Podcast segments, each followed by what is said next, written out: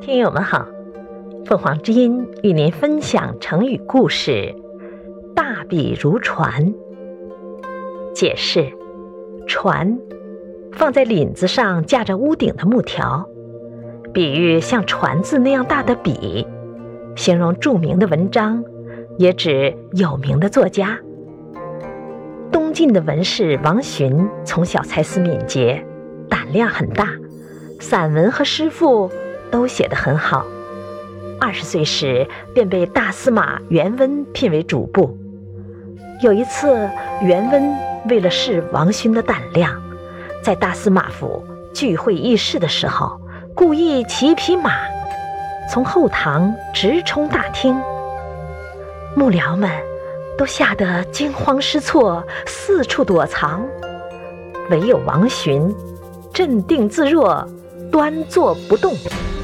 桓温感叹地说：“面对奔马而能稳坐的，将来一定是个黑头功的人。”桓温为了试王洵的才学，趁幕僚们在议事的时候，派人偷偷取走了王洵准备发言的文稿。王洵发言时，他口若悬河，滔滔不绝。桓温拿出他的文稿对照，发现他说的内容与文稿上的相同，但文字没有一句相同，不由对他十分钦佩。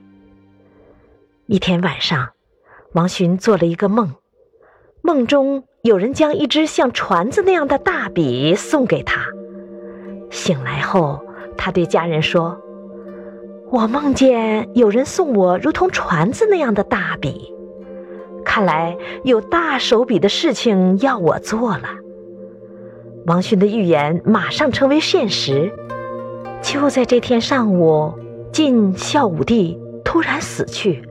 由于王洵文笔出众，朝廷要发出的哀册、补告和孝武帝的异议等，全交给他起草。